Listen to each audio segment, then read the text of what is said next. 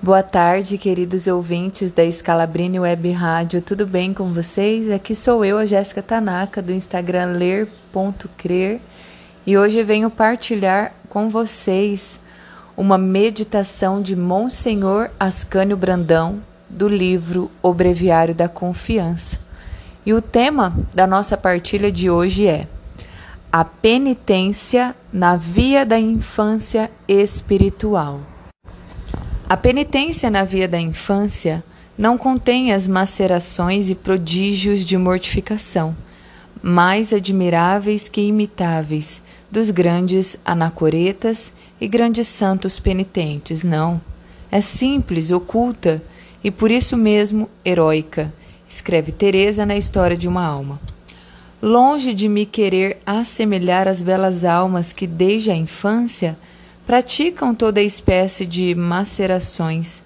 Fiz consistir as minhas penitências unicamente em quebrar a minha vontade, reter uma palavra de réplica, prestar pequenos serviços em torno de mim, sem lhes dar importância, e mil outras coisas do mesmo gênero.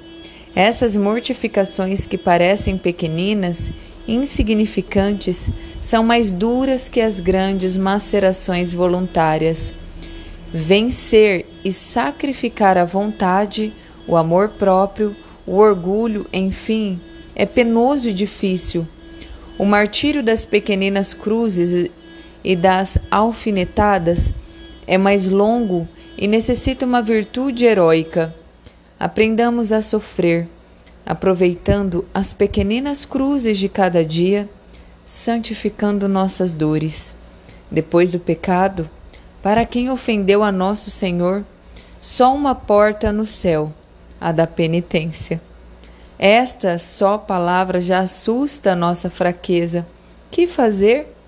Se não podemos todos com as macerações dos grandes santos, entremos no pequenino caminho e aproveitemos aproveitemos tudo o que o céu nos manda cada dia.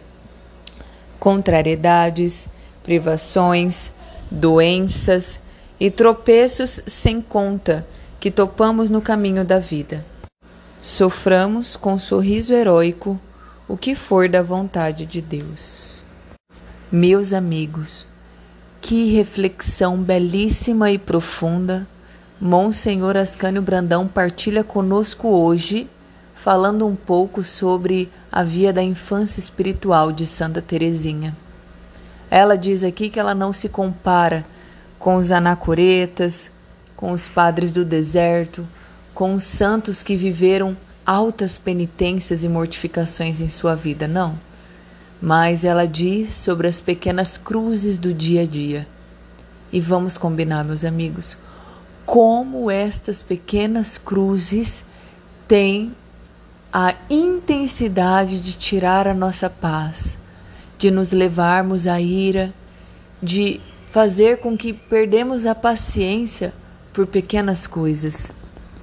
E como mortificar a nós mesmos, vencer as nossas vontades, o nosso amor próprio, o nosso orgulho, o, o abaixar-se para servir o outro, o humilhar-se, o quanto isso nos custa, meus, nos custa, meus amigos. E é isto que Santa Teresinha vem nos ensinar hoje. Esta é sua pequena via. Escolher este caminho estreito, escolher esta via da humilhação, de sermos pequenos como crianças, de muitas vezes sermos deixados levar pela opinião das outras pessoas a respeito de nós.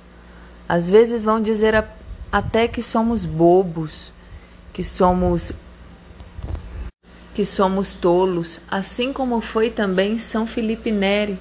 As pessoas às vezes pensavam que ele era um, um bobo, mas não.